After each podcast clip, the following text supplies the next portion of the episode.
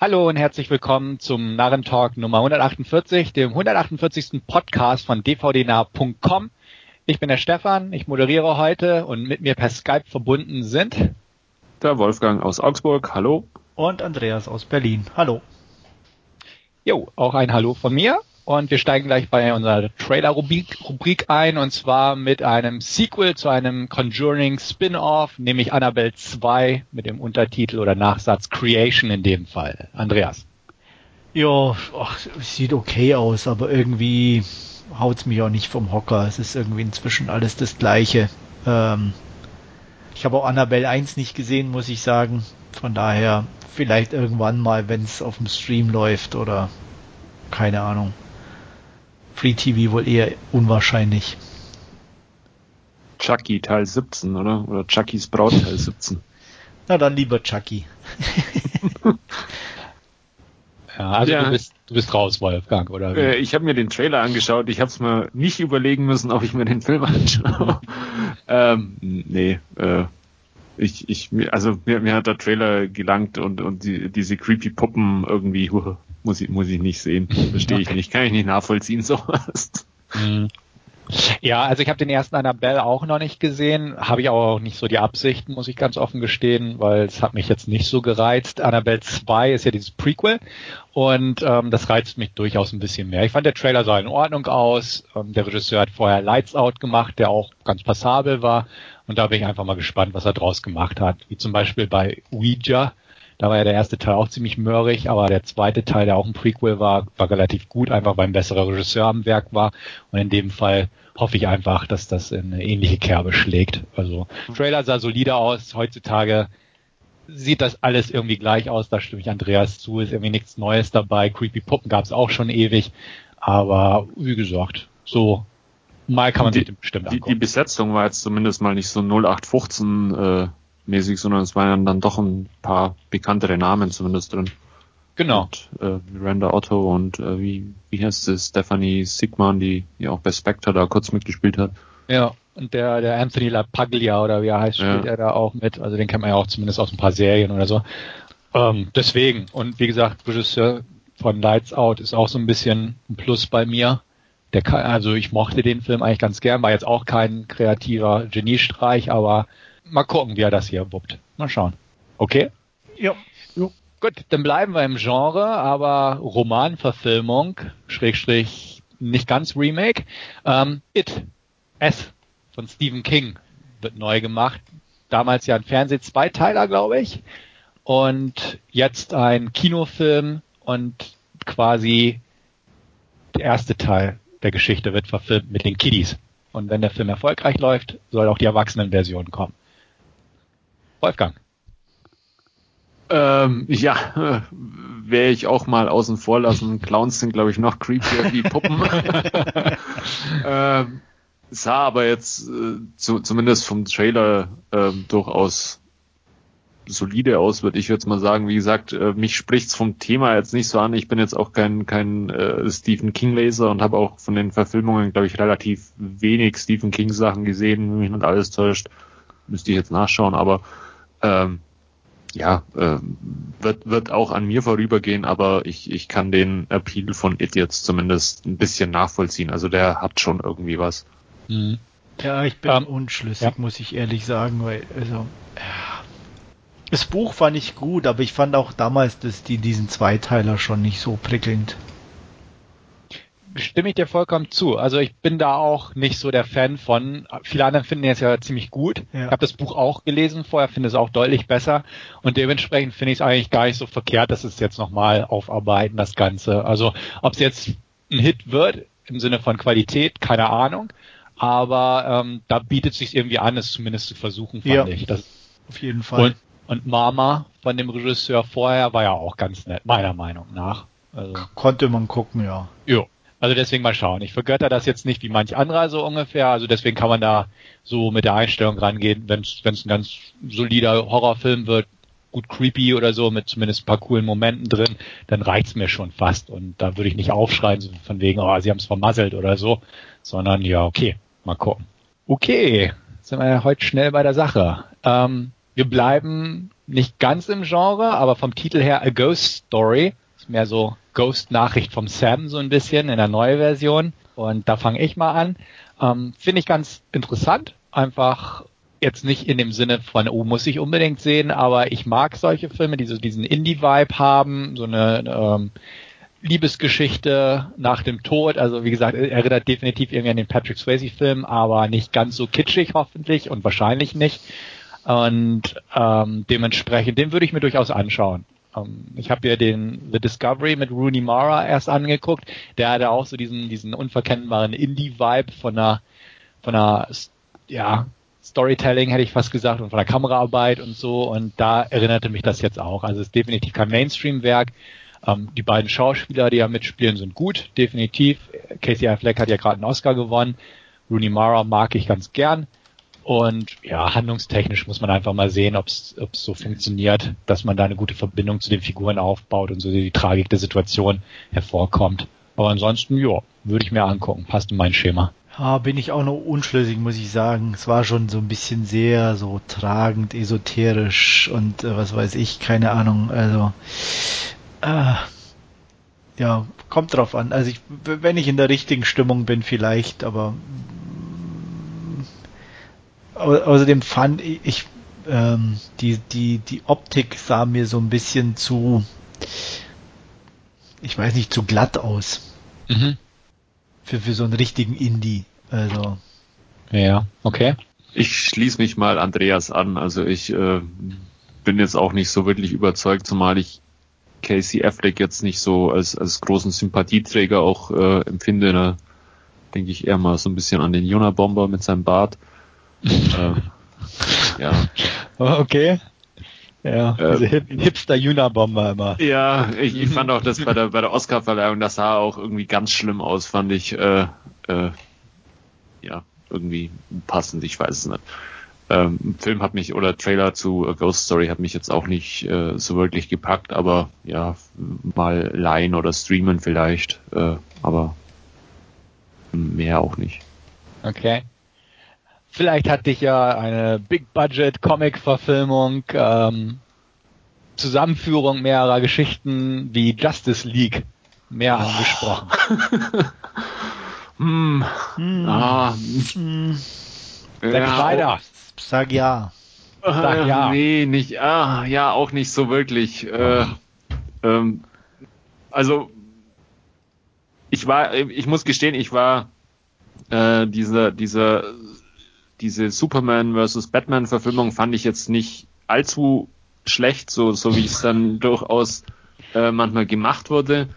Ähm, Wonder Woman freue ich mich auch ein bisschen drauf, äh, aber dann äh, die, die restlichen drei Figuren, das, oh, das war dann schon irgendwie ein bisschen too much für mich in, in diesem Justice League äh, Trailer. Ähm, ich werde mal den wahrscheinlich äh, auch irgendwann mal ansehen. Ähm, aber das ist jetzt auch nichts, wo ich mich äh, groß drauf freue und, und, und äh, was, ich, was ich unbedingt sehen muss. Also das ist jetzt äh, ja äh, so, so, ein, so eine übliche Zusammenführung von einzelnen Charakteren, die halt ihren gemeinsamen Film letztendlich irgendwie kriegen, wo man wie man es ja von, von äh, den, den Marvel-Kandidaten auf der anderen Seite quasi auch kennt. Ähm, von daher, ja, äh, anschauen garantiert mal, aber äh, gepackt hat's mich jetzt nicht. Nee, auf keinen Fall. Also ich fand auch den Batman vs. Superman schon, ja, nicht äh, richtig schlecht, aber schon schlecht. Also der hatte nicht viel, was irgendwie funktionierte in meinen Augen. Die Action war gut, die Optik ging einigermaßen, aber ich fand weder die, die, die Chemie zwischen den ganzen Darstellern hat funktioniert und von daher, und jetzt hier der Trailer, der ist doch echt Grütze, oder? Also, der holt alles Schlechte, was in irgendwelchen anderen Superheldenfilmen schon mal war, echt in den Trailer mit rein. Dass du, also ich habe gar keine Lust, den anzugucken nach dem Trailer. Okay. Ähm, ja, ich fand den Trailer auch enttäuschend. Ich mochte Batman vs. Superman, gebe ich offen zu ich mochte auch Wonder Woman und so ein Kram und war so ein bisschen gespannt auf Aquaman. Den Cyborg fand ich kacke. Aber so hat mich der Trailer auch so irgendwie gar nicht angesprochen, was, was eigentlich echt schade ist. Ich werde ihn mir bestimmt mal angucken. Ähm, ich mag immer noch Zack Snyder und seinen Stil, aber irgendwie haut's mich da auch nicht um. Also das, das war nicht so das Wahre. Mich hat auch Avengers nie umgehauen. Diese Zusammenführungsgeschichten sind halt so, hm, muss jetzt nicht wirklich sein. Also da freue ich mich deutlich mehr auf den Wonder Woman Film zum Beispiel. Ja, den würde ich, den würde ich mir auch angucken. Also, aber, also der hier. Nee. Das sah auch der Trailer irgendwie interessanter aus zu Wonder Woman. Ja, irgendwie ja. auch nicht so, so total überdreht, einfach eher ja. ein bisschen, klar, Superheld natürlich und alles, aber einfach irgendwo ein bisschen, ja, down to earth sozusagen. Mhm. Mhm. Ja, also pff, mal gucken, mal gucken. Ich bin mal auch gespannt, wie da die ersten Kritiken so waren. Im Moment sind sie ja nicht so gnädig zu den Warner Brothers Filmen oder beziehungsweise Quatsch zu den zu den DC Filmen. Aber ach, ja, wie gesagt, die Trailer, die die hypen mich gar nicht, um das mal so zu sagen. Gut, noch irgendwas dazu? Nee, bitte schnell weiter. Okay, dann machen wir das doch auch. Dann gehen wir zu Baby Driver oder äh, wer ihn in Deutschland im Kino gucken möchte, äh, Drive Baby Drive. Ja, ich werde ihn schon auf jeden Fall gucken. Ne? Also sieht, sieht auf jeden Fall lustig aus, auch wenn es einen natürlich an Drive erinnert, klar. Ja, aber es hat mich zum Glück nicht so an Drive erinnert. Nee, aber halt die, so die Ausgangssituation, dass ja. du halt einen hast, sozusagen nur in, in, in Babyform. der, der mehr oder weniger das Gleiche macht, ist halt schon ein bisschen offensichtlich und, und, und, aber okay. Ja. Das taugt ja, auch für zwei Filme.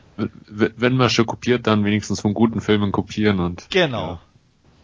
Ja. aber so sehe ich das gar nicht als Kopie, muss ich irgendwie sagen. Also ich habe auch nicht bewusst jetzt, bis du es erwähnt hast, an Drive gedacht. Ja, ähm, nicht? Nee, irgendwie nicht. Weiß ich nicht, weil ich weiß ich nicht. Doch, das, wie er doch fährt da und sich da durchschlängelt alles ist doch, also. Ja, dann hätte ich auch mit der Musik dazu. Ja, ja, aber trotzdem, nee, äh, weiß ich nicht, weil das hier, der ist lockerer. Der ist Natürlich. Äh, ja, das, aber deswegen, ich sage ja nicht, dass es der gleiche Film ist. Aber das habe ich auch doch, nicht so rausgehört. Ne? Aber es ist doch die erste Assoziation, die man hat, wenn man den sieht. Also finde ich zumindest.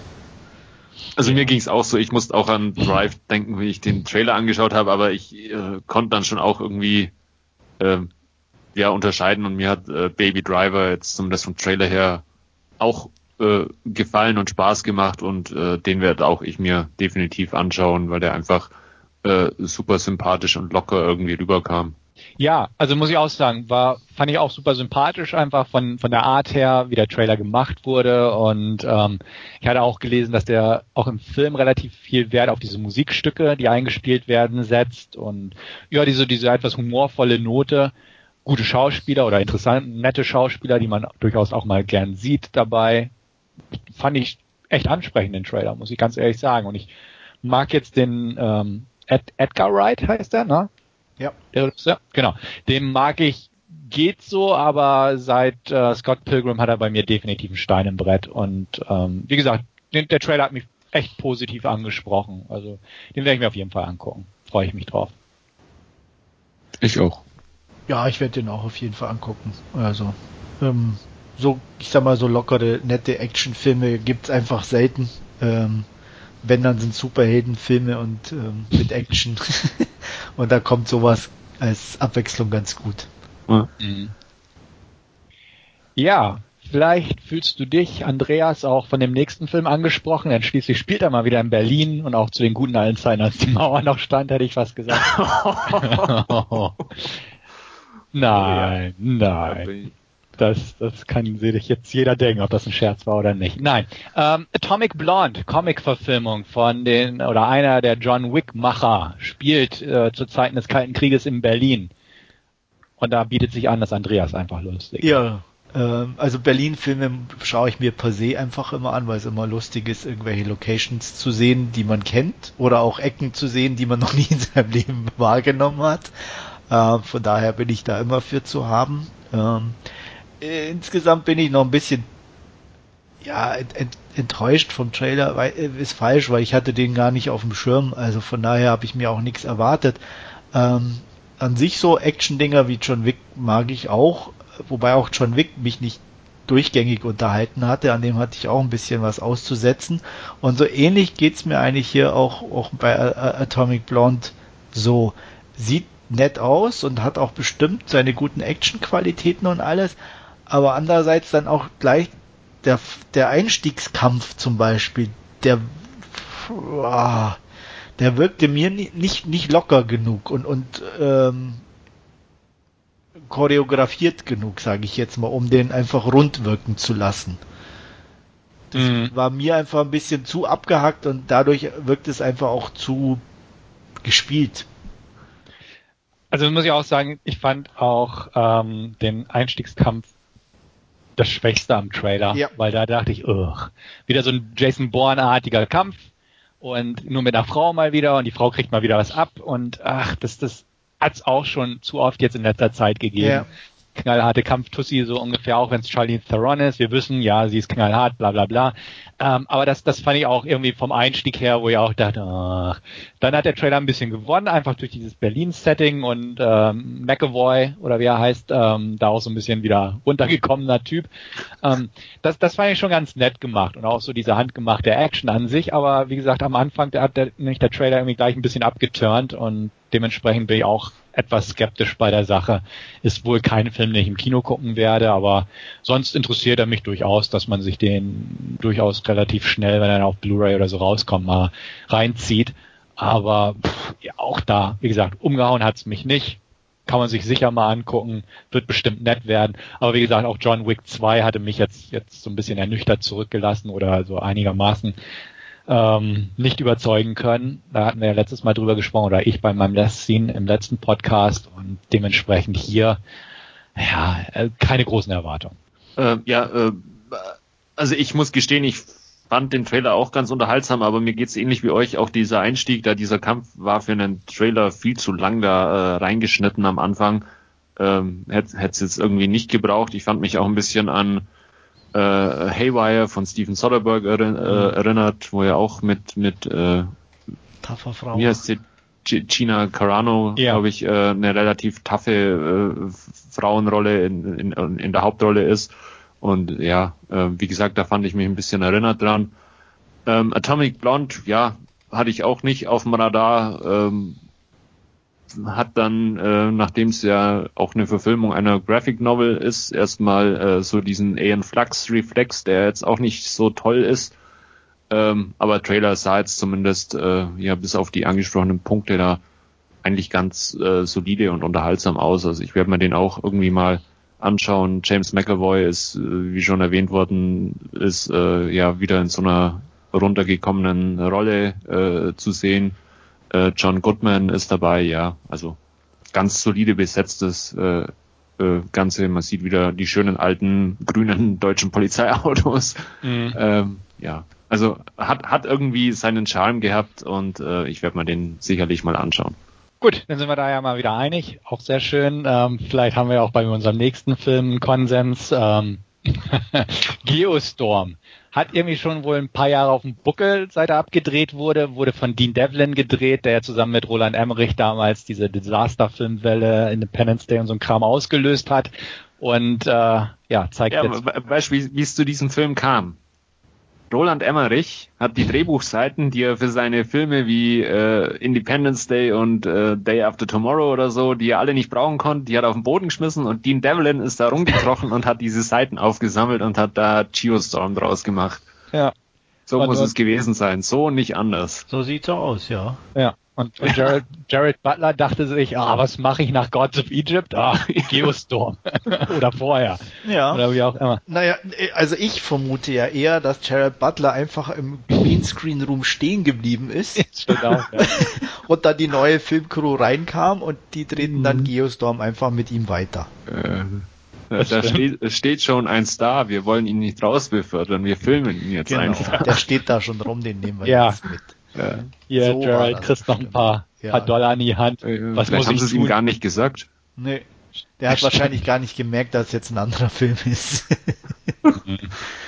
ja, ja also, sieht furchtbar aus, oder? Ja. Also mal ja. Ernst. Ich habe den auch im Kino gesehen und da, da waren auch nur entsetzte Blicke um mich herum. Ja. Also, ja. Aber ich, ich finde es sehr mutig, sowas heute noch in die Kinos zu bringen, muss ich sagen. Ja. Also. Nicht Eigentlich bei Gods of Egypt auch schon, ne? Mutig. Ja, gut, das war ja wieder so ein bisschen wenigstens, da konnte ich es eher nachvollziehen, so vom, ne, dieses Ägypten und, und Götter und bla und da, da gab es ja immer schon wieder mal ein paar Filme, die da auch so ein bisschen erfolgreicher waren.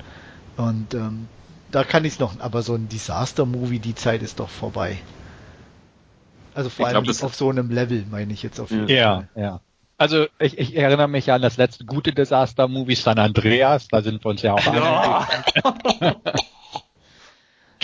Was denn? Ich habe hier so ein Rauschen im ja, ja. Ja, ja. ja, ja, ja, ja. Ist, die Internetverbindung ist gerade schlecht. Die ist schlecht, die ist zusammengebrochen. Ja. ja. Ähm, den ich mochte. Aber das hier ist doch mörrig. Also das, das erinnert mich so an, wie hieß dieser Scheißfilm, wo ich im Kino war? Äh, wo sie, wo sie da in den Erdkern mit so einer Bohrmaschine geflogen ah, sind. mit Hilary Swank ja. und, und, und äh, oh. wie, äh, äh, nicht Batman, sondern der Staatsanwalt. Aaron Eckhart und so. Ja, genau. Da habe ich ihn letztens im Fernsehen wieder reingeschaltet und dachte nur, oh Gott. The Core hieß der. The Core. Genau, aber so, die Special Effects haben sich da jetzt nicht groß verbessert, also minimal. Und hier Geostorm fand ich auch die Effekte total grütze. Also ja. so wie diese Tornados da runterkamen und so. Also, dass man sich das heutzutage noch traut und wie, wie schon gesagt, einfach Dean Devlin da als, als alter Kumpel von Emmerich, dass er sich auch noch traut, da einfach sowas rauszubringen und nicht mal was anderes versucht, ist halt Kacke. Ja, aber ich also. glaube, die können nichts anderes. Ja. Ja, ich glaube, ah, das ist immer noch wahrscheinlich irgendwie mal so, so ein paar erfolgreiche Filme, die einfach Kasse gemacht haben, äh, produziert hast oder so, wenn dann einfach mal sagst, du würdest sowas gerne nochmal machen, dann machen die, glaube ich, einfach einen Geldbeutelauf und dann kannst du so, so einen Scheiß irgendwie drehen. Ja, aber warum? Also, na, keine Ahnung, ob die glauben, dass oder ob es tatsächlich so ist, dass er auf Video oder auf Blu-ray oder wie auch immer durch irgendwelche Lizenzveräußerungen da irgendwie sein Geld wieder reinholt. Ich weiß jetzt nicht, ich glaube, der sah ja auch nicht so teuer aus, muss ich sagen. Aber trotzdem, also wie pitcht man so einen Film? Na? Ja, aber ist, ist halt wahrscheinlich irgendwo einfach halb, halbwegs sichere Sache. Ich meine, bei, bei so, so Comic-Verfilmungen ist es wahrscheinlich ähnlich äh, wenn eine gewisse Fanbase da ist, äh, geht das. Jetzt bei Ghost in the Shell war es dann doch eher wieder so ein bisschen, ähm, ja, ist nicht ganz so aufgegangen, die Rechnung wahrscheinlich. Mhm. Muss man halt gegenfinanzieren dann irgendwie.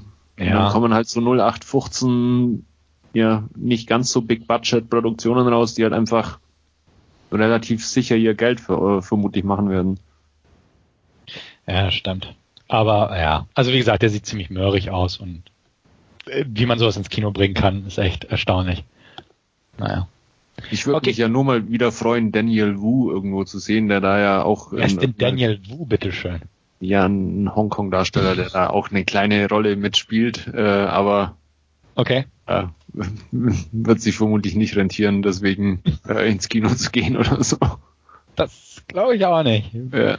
ja. Abschließende Worte von dir, Andreas? Oh, ich glaube, es ist alles gesagt. okay. Gut, dann schließen wir diesen Part unseres Podcasts und gehen zu unserer Last Scene Rubrik rüber. Und da startet Wolfgang mit einer Serie. Ja, und ich habe mir auf Netflix die erste Season von Iron Fist äh, angesehen. Ähm, ja, worum geht's? Ähm, Danny Rand, der von äh, Finn Jones gespielt wird, äh, kommt ja, nach äh, 15 Jahren und nachdem eigentlich die ganze Welt äh, gedacht hatte, äh, er sei tot, äh, wieder zurück nach New York.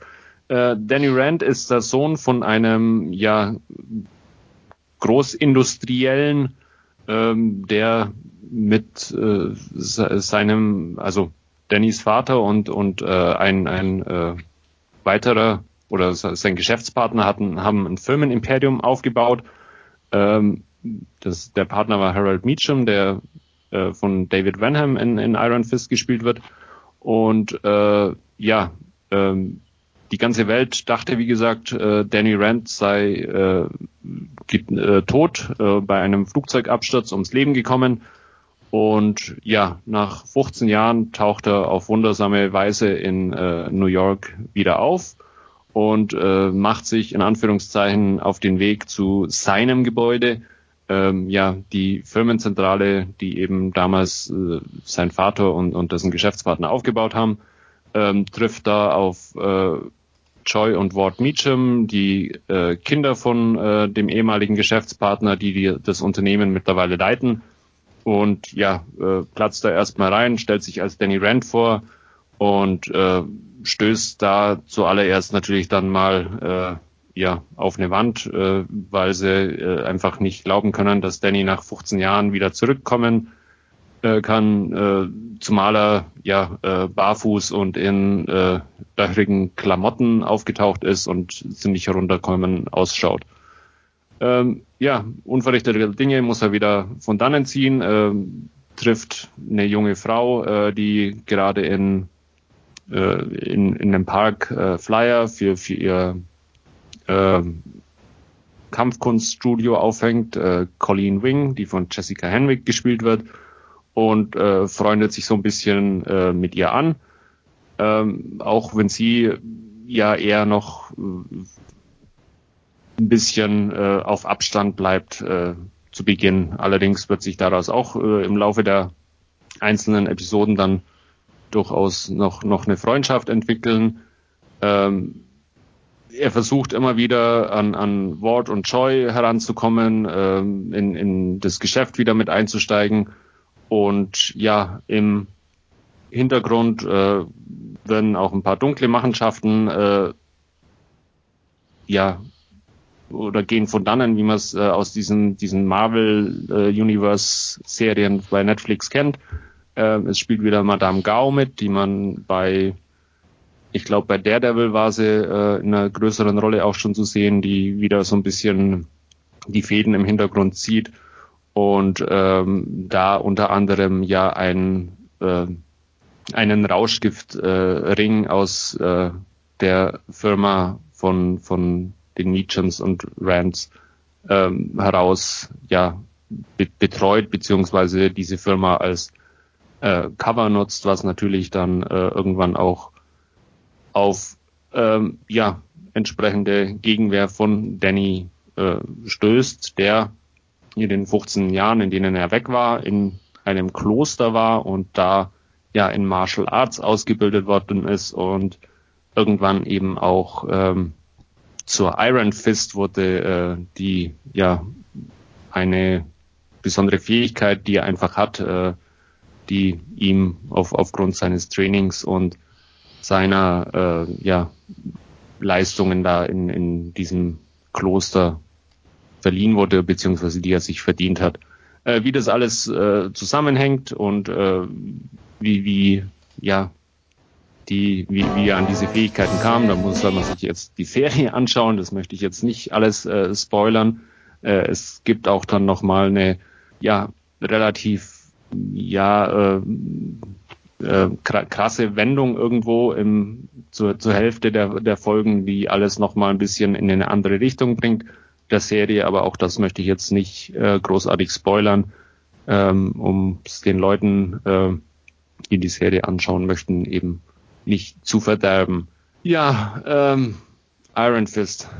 Ich muss gestehen, ähm, ich, ich mag Daredevil, ich mochte Jessica Jones, ich fand äh, Luke Cage äh, sehenswert, ähm, aber Iron Fist ist echt äh, brutal schwer anzuschauen und ich muss mich auch echt durch diese 13 Folgen äh, kämpfen. Die ersten, äh, ja, die erste Hälfte der Serie, die ersten sechs Folgen ungefähr, da ist es wirklich so, äh, da kommt dieses, diese, dieser junge Mann und, und äh, kämpft mehr oder weniger gegen, gegen Milliardärskinder, weil er halt da in, in seine Firma wieder ähm, seinen Platz haben möchte und, und in Anführungszeichen sein Erbe irgendwie antreten möchte. Ähm, oh, ja, ey, also vom, vom Storybogen nicht, nicht wirklich toll. Dann ja diese diese Wendung, die dann mit mit reinkommt, äh, macht's jetzt nicht unbedingt besser, ist teilweise ein bisschen unglaubwürdig und äh, ja auch äh, von von Seiten des Hauptdarstellers Finn Jones irgendwie als ähm, jemand, der der angeblich 15 Jahre im Martial Arts gelernt hat.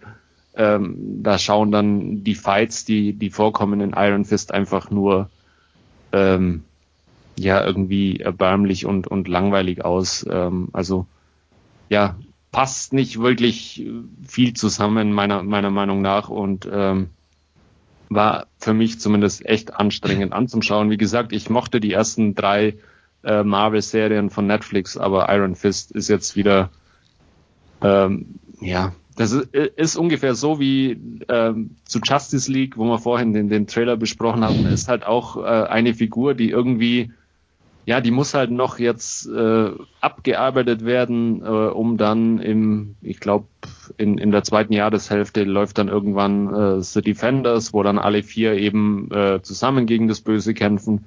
Und da musste halt jetzt irgendwie wohl oder übel abgefrühstückt werden. Äh, aber ja, groß unterhaltsam äh, fand ich jetzt Iron Fist nicht wirklich. Äh, was es ein bisschen rausgerissen hat, äh, waren unter anderem die Nebendarsteller, äh, allen voran Jessica Henwick als Colleen Wing, die irgendwie ja als als äh, Kampfkunstlehrerin eine ganz äh, nette Rolle hat, auch wenn sie irgendwann einen sehr kuriosen Storybogen angedichtet bekommt, aber ähm, sie war als als Figur zumindest äh, ganz sympathisch.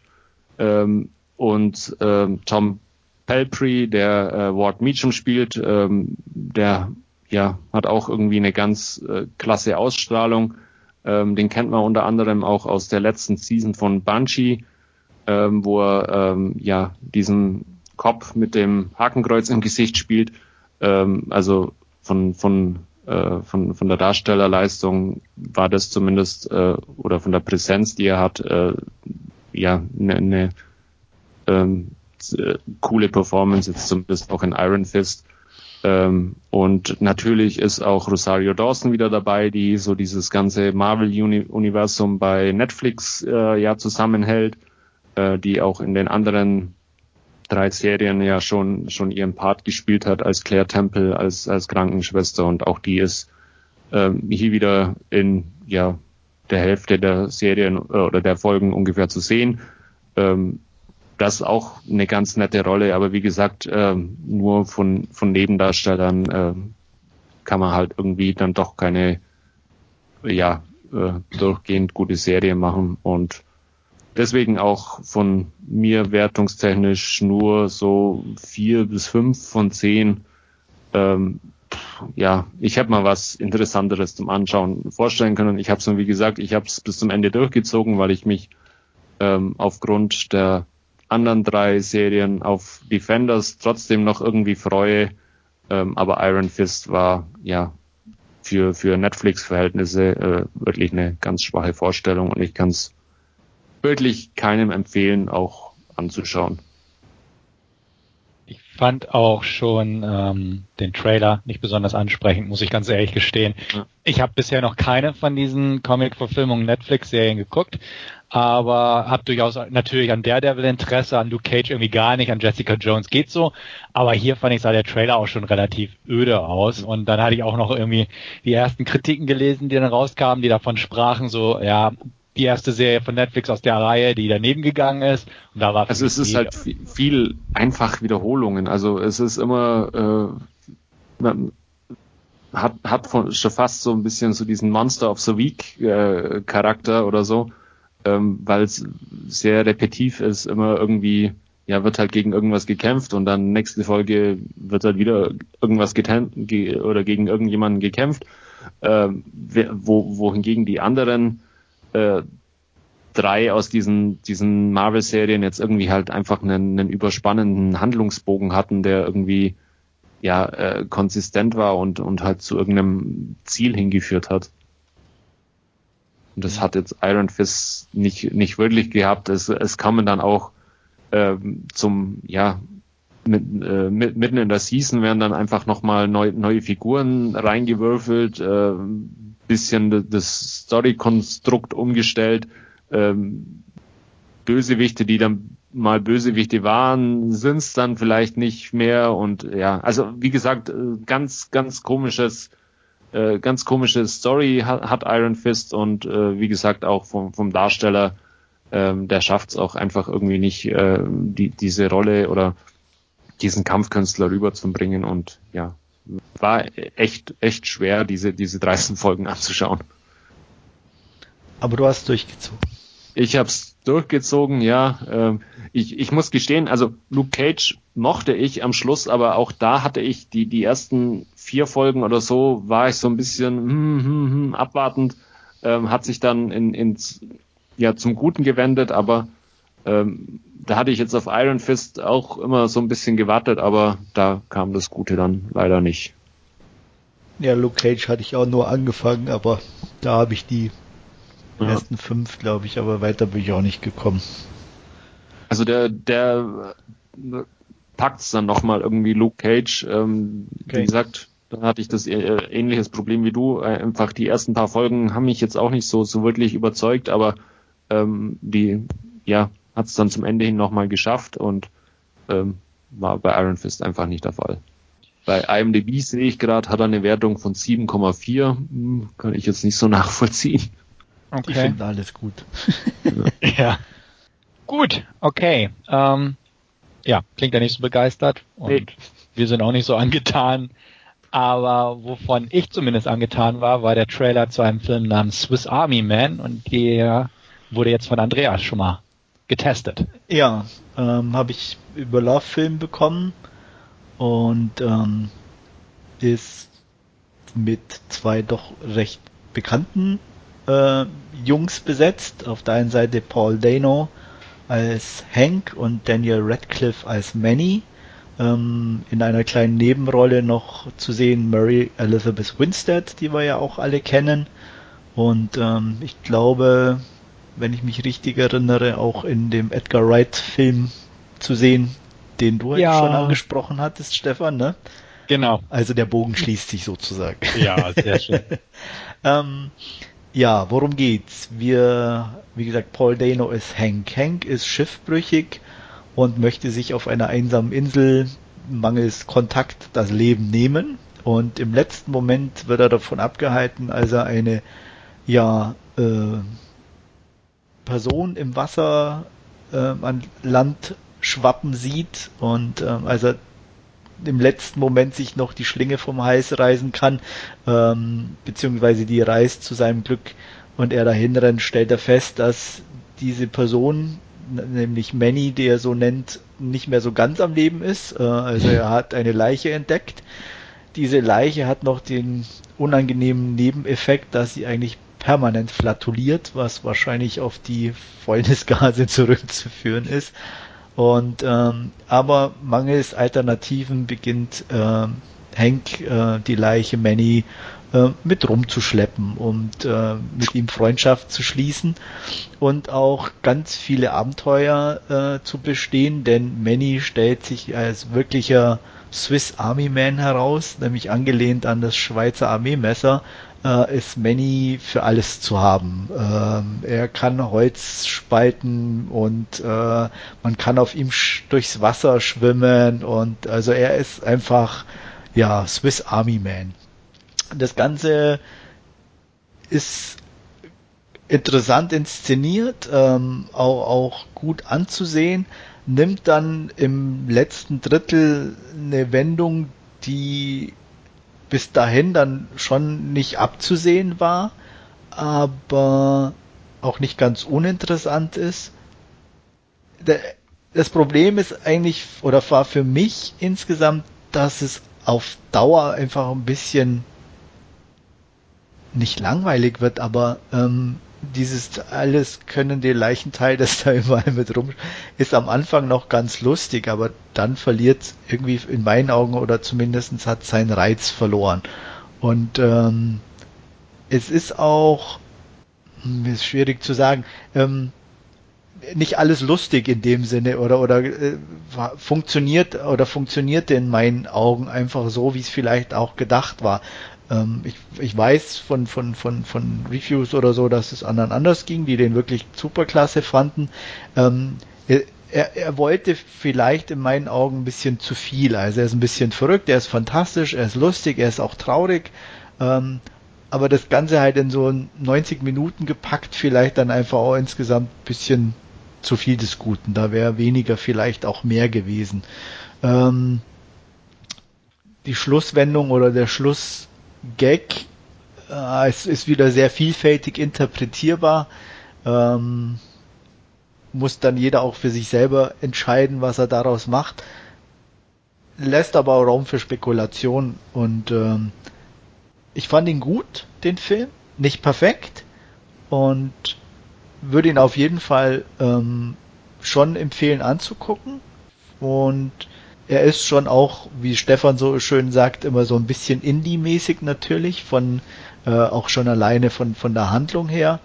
Wie gesagt, ich hatte zwischendurch einfach meine Probleme. Vielleicht lag es auch einfach ein bisschen, dass er so gefühlt ein paar Hänger einfach hat durch diese repetitiven äh, Abenteuer, die da zu bestehen sind.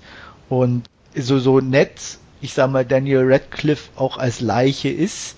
Er ist und bleibt halt eine Leiche. Also er ist, er funktioniert halt einfach. Ne? Also es ist da auch jetzt nichts also ich fand jetzt nicht, dass es schauspielerisch eine, eine, eine riesengroße Leistung war. Klar, er darf sich halt nicht bewegen und alles, aber im Endeffekt wird er halt die ganze Zeit rumgetragen und muss halt irgendwelche äh, sehr steifen Verrenkungen machen, weil er ja eine Leiche ist. Also ja, aber daher. besser als ein Volleyball, oder? Ah, das ist jetzt eine schwierige Frage, wie ich mich da entscheiden soll. Leiche oder Volleyball? Ähm, ich weiß es nicht. Ähm, naja, Wilson war ja jetzt, kon konnte ja nicht wirklich helfen, mit dem konnte man ja nur reden. Also in dem Sinne würde ich dann schon Swiss Army Man vorziehen. Der konnte wenigstens Holz hacken und mit auf ihm konnte man surfen. Es ist also ein klarer Vorteil gegenüber einem Volleyball, oder?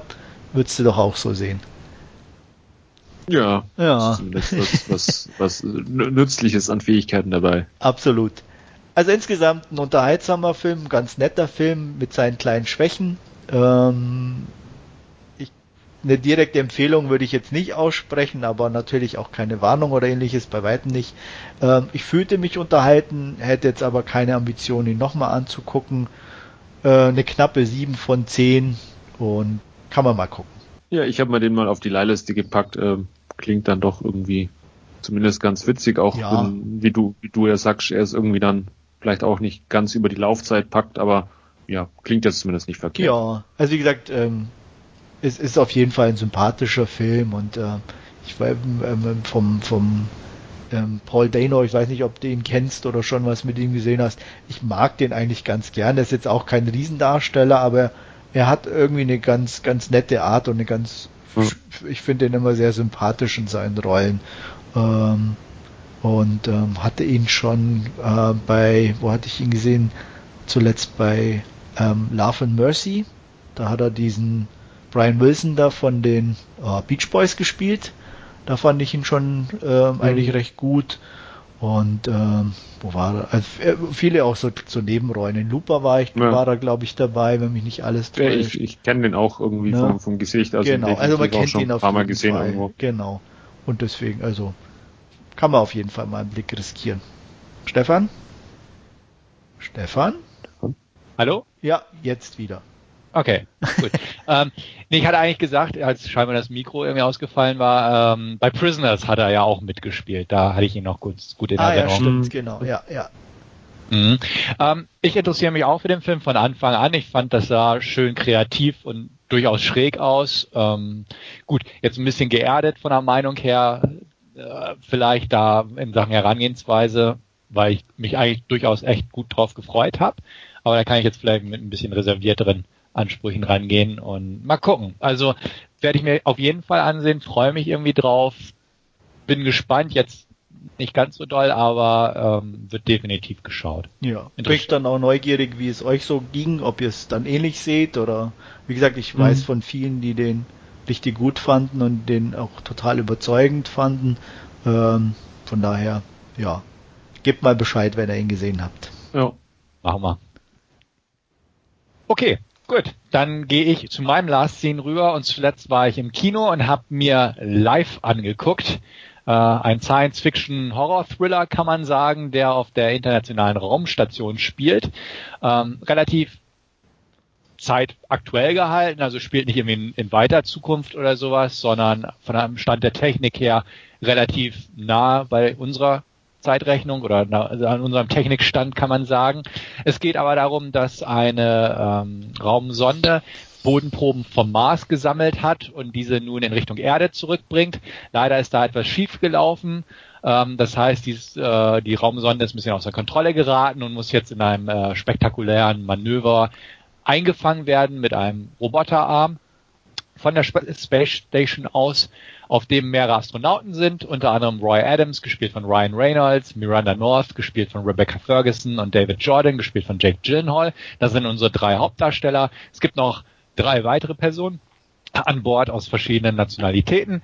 Ähm, auf jeden Fall wird Roy damit beauftragt, als Mechaniker und Technik äh, Mitarbeiter, sage ich mal, ähm, diesen, diesen Arm zu bedienen und die äh, Sonde einzufangen. Das gelingt ihm auch relativ gut. Also dementsprechend können die Proben gesichert werden und äh, auch untersucht werden, denn man hat gleich von Anfang an gesagt, das passiert alles im Weltall auf der Station, einfach aus Sicherheitsgründen und ähnlichen Vorsorgebedenken. Und ähm, ja, dementsprechend werden die Bodenproben halt, sag mal, äh, gesichert und im Labor in der Quarantäne aufgearbeitet, indem man sie zum Beispiel langsam auf Temperatur bringt oder bestimmten Gasen oder Sauerstoff, Stickstoff Gemischen zufügt, um zu gucken, ob da halt was drin ist. Und tatsächlich äh, stellt sich fest oder stellt sich heraus, dass dort ähm, Zellen sind, die sich auch ähm, unter einer bestimmten Atmosphäre zu bewegen beginnen und sich zu kombinieren ähm, in eine Gestalt, sage ich mal. Ähm, ein etwas unförmiges Ding entsteht dadurch und äh, man stellt fest, es sind halt äh, sowohl Muskeln als auch Gehirnzellen, also so, so einheitliche Zellen, die mehrere ähm, Funktionen übernehmen können und das wächst langsam an. Relativ schnell ähm, kommt man halt auf die Idee, ja, Mensch, hier das an die Öffentlichkeit zu geben. Es wird auch gemacht. Ähm, wird es genannt, dieses Wesen, der erste Beweis von außerirdischem Leben. Das passiert über eine groß angelegten Suchaktion und, und Preisausschreiben, hätte ich was gesagt, auf der Erde, was dann am Times Square bekannt. Also die ganze Welt weiß im Prinzip, was da oben so langsam vor sich geht. Ähm, dann aber geschieht es, dass ähm, ja irgendwas passiert will ich auch gar nicht spoilern. Und ähm, das, das Wesen, also Calvin nenne ich ihn jetzt auch einfach mal, wächst plötzlich nicht mehr, da wird dann nochmal geguckt, Mensch, wie kann man das eventuell wieder stimulieren? Und äh, dabei wird es etwas zu sehr stimuliert, schräg, schräg gereizt, sodass dann den einen Wissenschaftler, der ähm, dafür zuständig ist, äh, an, anpackt, kann man sagen, weil es in, hat so eine Art, ja, so eine, so eine, eine Tentakelform angenommen. Und von da aus, ja, wird es aggressiv, büxt aus, kann man sagen, um das mal sehr zu vereinfachen, das Ganze. Und ähm, ja, versucht sich einfach als äh,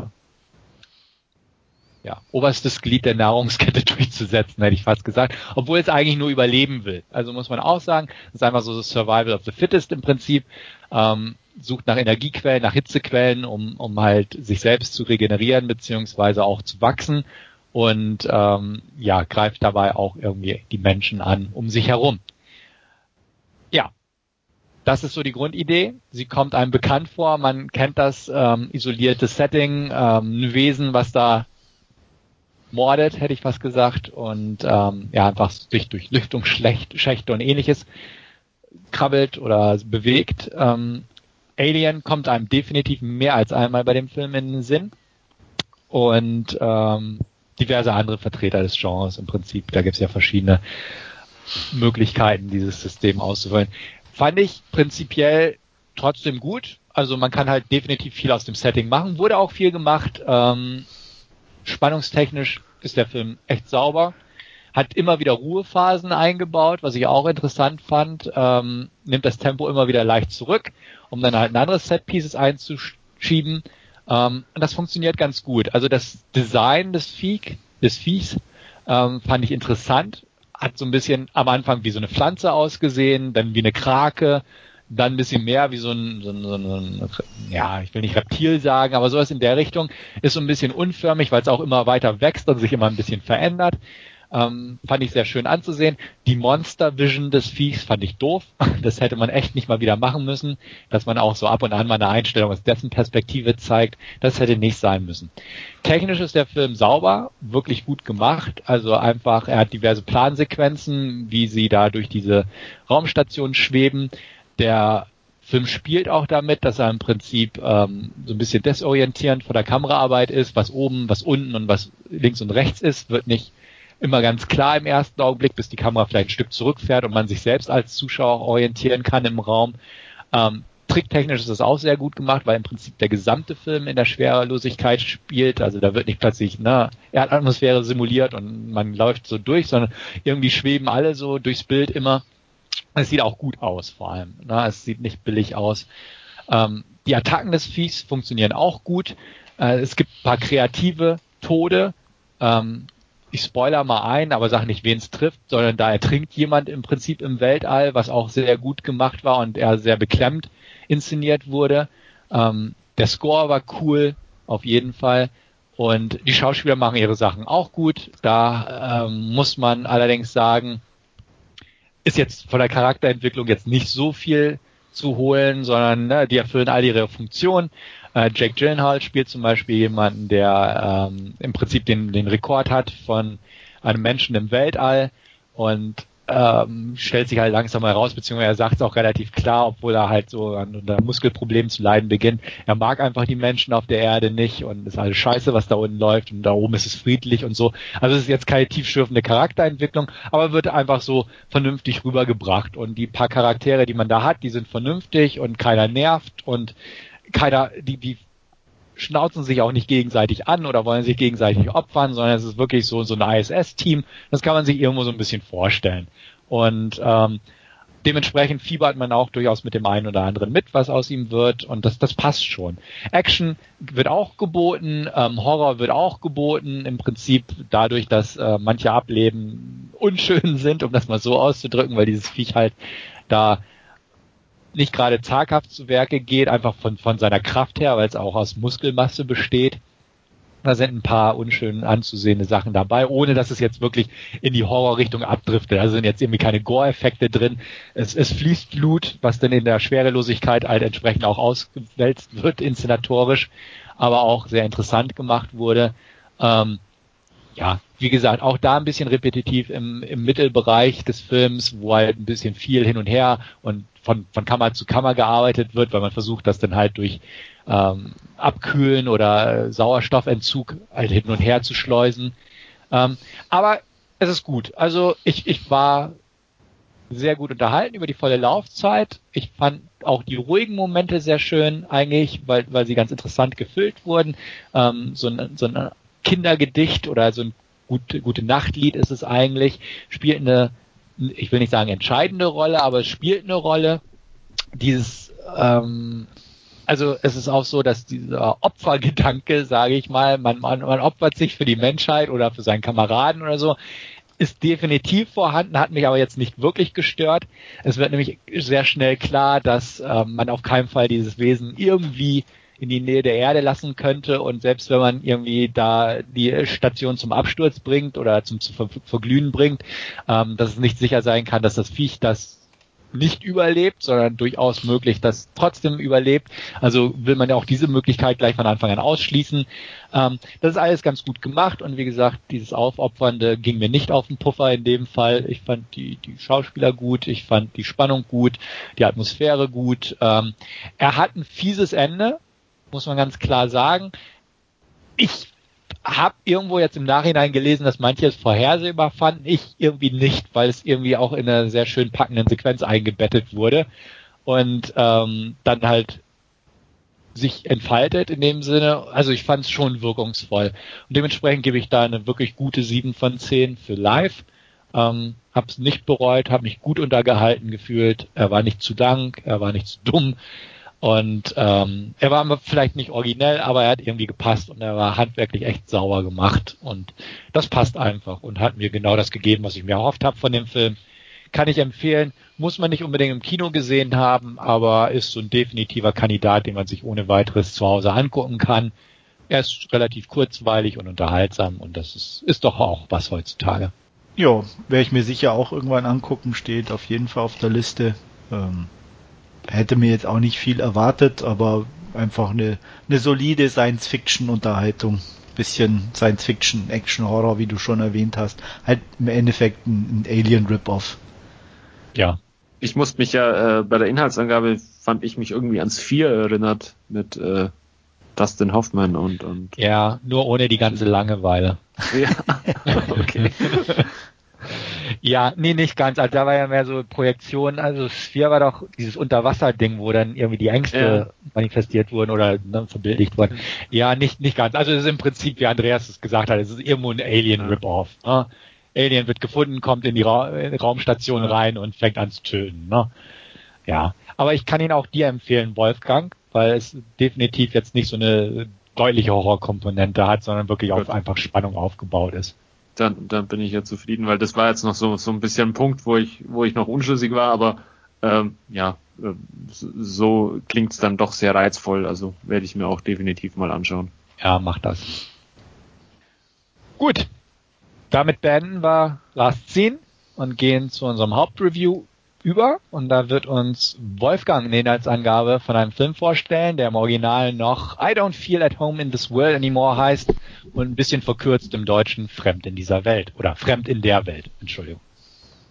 Genau. Und ja, wir lernen zu Beginn des Films äh, eine Krankenpflegerin äh, Ruth Kimke äh, kennen, ähm, ja, die halt äh, auch eher so ein bisschen depressiv durchs Leben geht ähm, die ja auch ein bisschen äh, durch die, äh, das rücksichtslose Verhalten ihrer Mitmenschen irgendwie äh, angewidert ist und ähm, ja, sei es, ob sie im, im Verkehr steht und äh, ja, da an, an irgendwelchen rücksichts, äh, rücksichtslosen Verkehrsteilnehmer kommt oder ähm, auch, auch im Supermarkt, wo die Leute sich vordrängen an der Kasse und so weiter. Ja, so die ganz normalen Kleinigkeiten, mit denen man halt irgendwie äh, konfrontiert ist und äh, ja, ihr Tag wird nicht besser, als sie äh, in ihrem Beruf als Krankenpflegerin eben ähm, als ihr eine äh, Patientin äh, während ihrer Anwesenheit im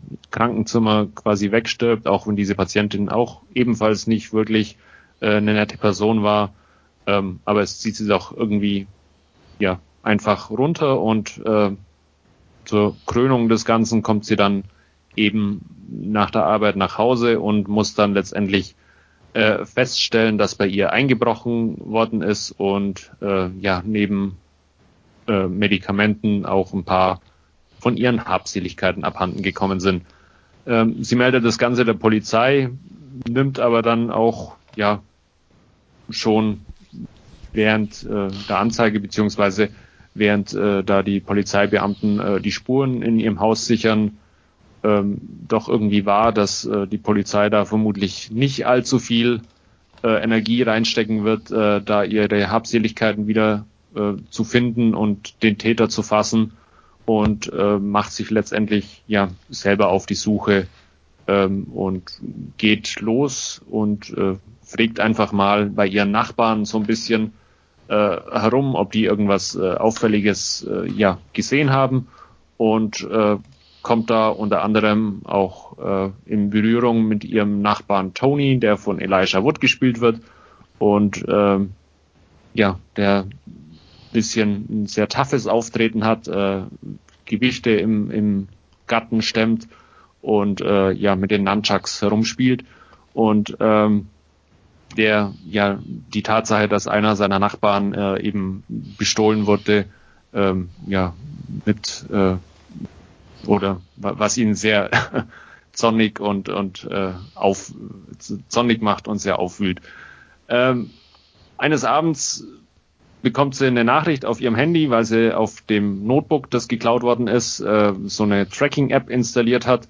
Und ähm, ja, das Notebook scheint nicht allzu weit zu sein ähm, und äh, sie möchte quasi ja die, die Gegner stellen. Wie gesagt, von der Polizei erwartet sie, erwartet sie sich nicht allzu viel Hilfe, äh, möchte aber auch nicht allein hin. Und äh, ja, wie gesagt, Tony hat einen recht taffen Eindruck äh, gemacht und äh, sie bittet einfach äh, ihn äh, mitzukommen und ja, man äh, fährt zum dem entsprechenden Haus und äh, muss dann aber letztendlich auch dort feststellen, äh, dass es sich wohl nicht um die Täter handelt, die bei ihr eingebrochen sind, sondern dass einfach äh, ja die der die die Leute äh, das Notebook auf einem äh, Trödlermarkt oder in einer ja, Pfandleihe äh, gekauft haben oder erworben haben und ähm, ja, sie also quasi auch nichts über, über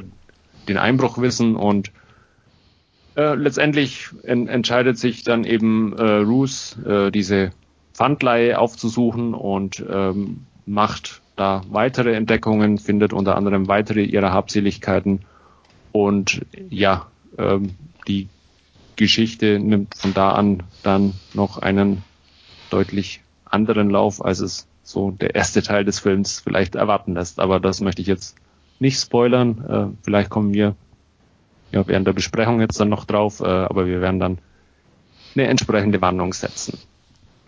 Ja, soweit mal zur Handlung. Ja, ich war durchaus gespannt auf den Film im Vorfeld, weil er auf dem Sundance Filmfest lief und da auch einen recht hoch angesehenen Preis gewonnen hat. Ähm, fand ihn auch nicht schlecht, um das mal so ein bisschen vorwegzunehmen. Aber irgendwie hat er mich auch nicht so ganz packen können. Also ähm, ist schwer zu erklären irgendwie, weil auch so, ich habe den vor drei Wochen, glaube ich, geguckt und da ist auch jetzt nicht so viel bei mir hängen geblieben. Also Einzelsequenzen schon und so ein Gesamteindruck auf jeden Fall, aber das, das war irgendwie nicht so das, was ich mir von dem Film gehofft, erhofft hatte, weil von, von der Art her hätte man, denke ich mal, wesentlich mehr draus machen können. Ähm, aber irgendwie ist da nicht so viel hängen geblieben, was, was ich irgendwie relativ schade finde, wenn ich so dran zurückdenke. Aber genau so ging es mir eigentlich auch. Also, ich weiß nicht, ähm, man hat mitbekommen, dass er ziemlich gut sein soll und er ist auch äh, wirklich gut ansehbar, aber wie du schon sagst, er kann irgendwie nicht komplett überzeugen. Irgendwas ist einfach nicht, nicht ganz rund oder er ist vielleicht auch nicht so durchgängig schräg genug weil äh, das Potenzial ist definitiv da. Also das sehe ich genauso. Ja. Wolfgang? G ging mir ähnlich. Also vor allem, weil er ja auch ein bisschen ähm, so, so die die die erste Hälfte ist ja dann eher, ähm, ich will jetzt nicht sagen deprimierend, aber ist halt dann doch irgendwie man man ja leidet da doch ein bisschen so mit, mit dieser armen Ruth mit, äh, die ja es nicht ganz so leicht hat in ihrem Leben und ähm, ja, ja, ist, ist jetzt nicht ähm, oder oder die diese diese ja, er ist also nicht schlecht als Film, aber es ist halt auch einfach nicht so so dieses hoch hoch spannende und und äh, ähm, ja grandios erzählte Kino, sondern es ist halt es plätschert halt ein bisschen so von von der Handlung vor, vor sich hin irgendwie in, in, oder zumindest in der ersten Hälfte und bekommt dann einen, ja in der in der zweiten Hälfte einen schönen Genre-Mix irgendwie verpasst. Aber es ist jetzt auch nicht so, wo, wo ich sagen würde, hm, das hat mich gepackt hinterher und äh, das war jetzt wirklich äh, toll, diesen Film gesehen zu haben, sondern es ist halt einfach, ähm, also man langweilt sich nicht, aber ja, er, er kann einen auch irgendwie nicht wirklich mitreisen, der Film. Genau, also er, ich will auch nicht sagen, er plätschert irgendwie vor sich hin, sondern er, er entfaltet sich schon, definitiv. Und ähm, ich bin auch gut reingekommen, weil ich dachte, ja, ne, die, die Ruth hieß sie ja, glaube ich, ähm, mhm. ist, ist schon irgendwie sympathisch. Und wie du auch gesagt hast, Wolfgang, definitiv, ähm, man, man fühlt schon so ein bisschen mit ihr mit. Und man kennt ja auch solche Geschichten und ach Mensch, da wird eingebrochen, das passiert ja auch. Und dann hat man hier diesen quirky Nachbarn, gespielt da von äh, Elijah Wood, der ja auch schräg ist, aber irgendwie auch nicht so, dass man jetzt sagt, oh, total cool schräg oder so, sondern es ist alles so ein bisschen reservierter, das Ganze, also nicht so over the top, wie es hätte sein mhm. können, so ein bisschen zurückhaltender. Ähm, was, was ja auch per se nicht schlecht ist, weil es muss ja auch nicht over the top sein und man, man hat ja auch schräge Gestalten in der Realität. Aber ja gut, und dann entfaltet sich das alles so ein bisschen und geht ja in eine bestimmte Richtung, aber hat immer wieder nette Einzelsequenzen, definitiv und, und langweilt auch nicht. Und wie, wie Andreas das auch schon gesagt hat, naja, ist definitiv nicht schlecht und durchweg ansehbar. Aber trotzdem gibt's immer so wieder wo man denkt, ja, okay, aber war es das jetzt schon so ungefähr? Also ja. das, das fand ich halt so ein bisschen schade, weil, weil man dachte immer, da, da muss irgendwie noch mehr hinter sein. Ja, genau. Oder? Ich glaube, genau. am besten spiegelt sich das auch in Elijah Woods Rolle irgendwie wieder, der ja beim ersten Begegnen oder der dann irgendwann sagt, das macht ihn so so ärgerlich und mhm. irgendwas. Aber ja. da kommt nie was oder dieser Ärger ist nie nie richtig da oder oder dass der irgendwelche Konsequenzen hätte oder irgendwann daraus eine eine tolle Szene re, äh, resultieren würde. Ähm, er, er guckt ein, zweimal böse und das war's dann schon fast auch irgendwie wieder. Also so man bekommt irgendwie den Mund wässrig gemacht, aber eigentlich nicht genau das geliefert, was man dann sich eigentlich erwünscht hätte. Und genau, zumal am Ende, wenn es so ein bisschen auf die Spitze getrieben wird, beziehungsweise halt auch mal ein bisschen düsterer wird oder brutaler kann man auch schon sagen, definitiv, ohne viel zu spoilern. Da, auch da explodiert er nicht. Ja. Und, und also da, da, spätestens da hätte ich es dann erwartet, ne? Dass genau. da noch irgendwie und, und wenn es nicht viel, aber in einer kurzen Szene irgendwas gewesen wäre und und selbst ich sag mal selbst wenn er sich selber die Nunchakos in, in, ins Gesicht gehauen hätte vor lauter was weiß ich wütend sein oder keine Ahnung, aber nicht mhm. mal das passierte ja, ne? Genau. Also da blieb es ein bisschen so zurück. Ja, und, und das, wie gesagt, fand ich, ist so, ist so ein Grunddingens von dem Film, dass er irgendwie viel verspricht, aber dann nicht so richtig alles einlösen kann. Richtig. Ja, ja aber man bricht ja? dann vielleicht doch nicht so aus, also aus, aus, aus seiner Person raus. Also es, man ist halt jetzt oder beide nicht, nicht so die groß extrovertierten Leute, die ähm, ja auf, auf Krawall gebürstet sind oder so. Und genau das zieht sich halt auch irgendwie im weiteren Handlungsverlauf durch. Also sie, sie können einfach aus, aus ihr, ihrem eigenen Ich irgendwie nicht ausbrechen und ähm, die, die ja, Akzente oder das, was dann passiert, äh, das wird dann immer von, von außen irgendwie bestimmt und äh, es ist immer von anderen Leuten irgendwie abhängig. Mhm. Ja, schon, das, das, das, das stimmt. Aber trotzdem hat dann irgendwie der Film mit der Ausgangssituation so ein bisschen eine falsche Erwartungshaltung geweckt oder weg, die finde ich. Weil ähm, von der ganzen Entwicklung her erwartest du einfach was anderes. Mhm. Oder ich erwartete zumindest etwas anderes. Habe ich auch. Also, ja. Und auch vielleicht einfach auch durch diesen Sundance-Filmpreis, weil da dachte ich, okay, da muss irgendwas Besonderes hinter sein. Und irgendwie war es nichts Besonderes. Ohne, ohne das jetzt zu negativ überzustrapazieren, den Begriff. Aber irgendwie fehlte mir das qualitativ auch irgendwie. Ja. Ja. ja. Ist, ist ja auch, glaube ich, ein Regiedebüt. Ja. Ja, von Macon Blair, den wir ja aus äh, Green Room zum Beispiel kennen. Ähm, richtig, der hat vorher noch nichts gemacht, habe ich gerade mal geguckt. Aber ähm, ja, in dem Fall auch das Drehbuch geschrieben gleich. Und eine ja, kleine Nebenrolle. Die, die für, für ein Debüt ist es absolut äh, gut geworden. Ne? Also da gibt, da haben wir schon wesentlich Schlechteres gesehen, gar keine Frage. Jo. Ähm, aber man merkt es halt trotzdem auch, dass noch Potenzial nach oben ist, finde ich. Mhm. Klar.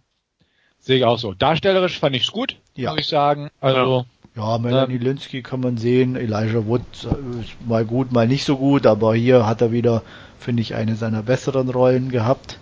Mhm. Genau. Und wo ich immer gedacht habe, Mensch, die eine sieht ja recht hübsch aus. Woher kennst du die? ähm, die, die, die von dem Trio hätte ich was gesagt. Und dann irgendwann ist mir eingefallen, ah, Jane Levy aus äh, Suburgatory, Don't Breathe, Evil Dead Remake und so. Ist mir sehr spät im Film, ehrlich gesagt, nur aufgefallen. Okay, hätte ich jetzt auch ja. nicht gewusst. Ja. Gut, aber das ist ja, was soll ich sagen? Ach so, ähm, ja klar, doch, stimmt. Ja, ja, ja, jetzt erinnere ich mich. Mhm. Weil ich dachte auch, irgendwie kommt sie mir bekannt vor, aber na.